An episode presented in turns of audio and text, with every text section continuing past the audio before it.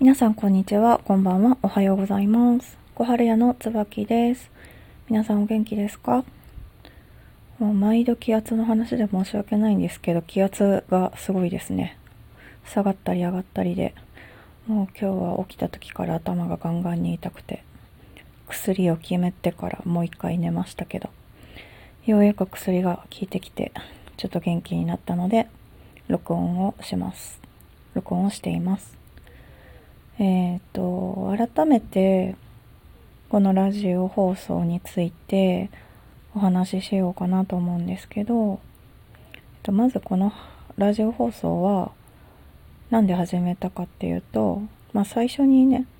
あのテスト録音の時にも話したんですけど、しんどい人に役立つ情報、私が持っている情報が、何かのね、考えるきっかけとか、うん、生活を良くしていくためのかけらになったらいいなと思って始めたんですけどもともとねノートの記事とかも書いてるんですけど文章を読みにくい人もいますよね。しんどい人の中に結構周りでもいるんですけどしんどくなってから文章が読めなくなったっていう方が結構いてそのノートの発信だけだと届けたい人に届かないことが多いなと思って音声でも発信してみようと思ってラジオ放送をしています。で最近はこのラジオ放送の内容を記事にするっていう輸入方式をしてるんですけど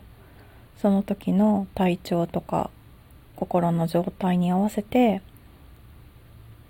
受け取りやすい方受け取りやすい方法で使っていただけたらいいなと思っています。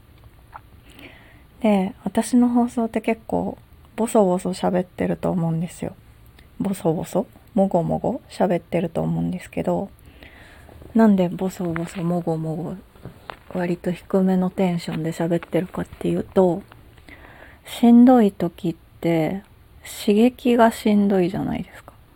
音とかもそうだしあと光とかもそうですよね。すごく神経が過敏になっていて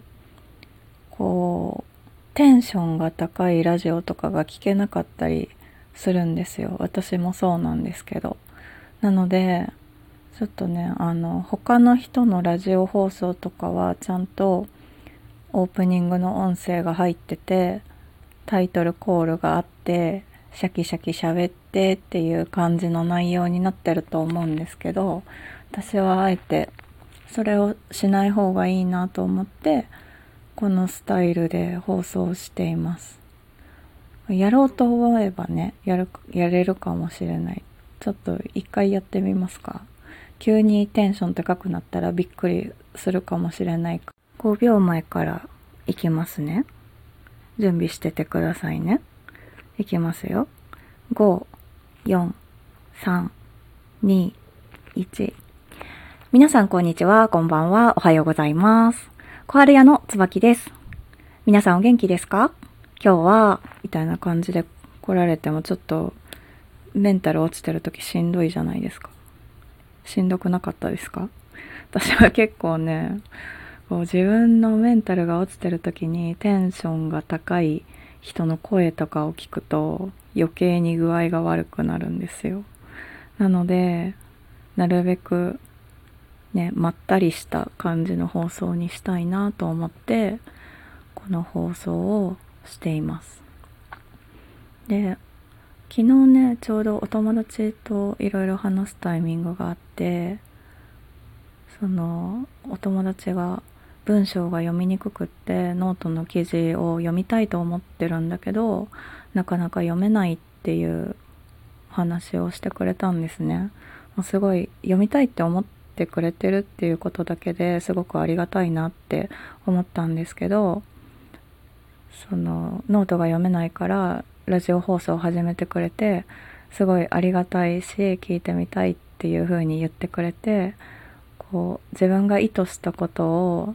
ちゃんと受け取ってくれる人がいるなってやっぱり私がまあ、必要としていることをことは他のしんどい人にもきっと必要なことなんだなと思ったので、まあ、今後もねラジオ放送頑張って続けていきたいなと思っている所存です。嬉しいですよねやっぱり。届いてほしいなって思ってる人に自分が発信してることが届くまあ届くかもしれない届いてるかもしれないって思うとやっぱりすごくありがたいなと思うので皆さんもね自分の状態自分の状態に合わせた情報の取得方法を選んでほしいなって。本当にね文章を読むっていうのが過酷ですよね。でも Google とかで欲しい情報を検索しても大体文章じゃないですか。PDF とかどっかのなんだろう役所のホームページとかそういうのって文章な上にすごく堅苦しい文章で書かれてるからすごい私も目が滑っちゃって全然読めないっていうようなことがよくあるんですよ。なので必要な人に必要な情報がなかなか届かないっていう状況がすごくいけてないなって思うんですよね。なのでこういうラジオ放送とか、YouTube の動画とかも今いろいろありますよね。いろんな情報を発信してくださっている方がいるので文章が読みにくいっていう方は自分に合った動画なり音声なりっていう方法を利用してみてほしいと思うしその発信できることとして私が必要だと思ったことを音声とか動画とかそういう形で焼き直して少しでも多くの人に届いたらいいなって思っています。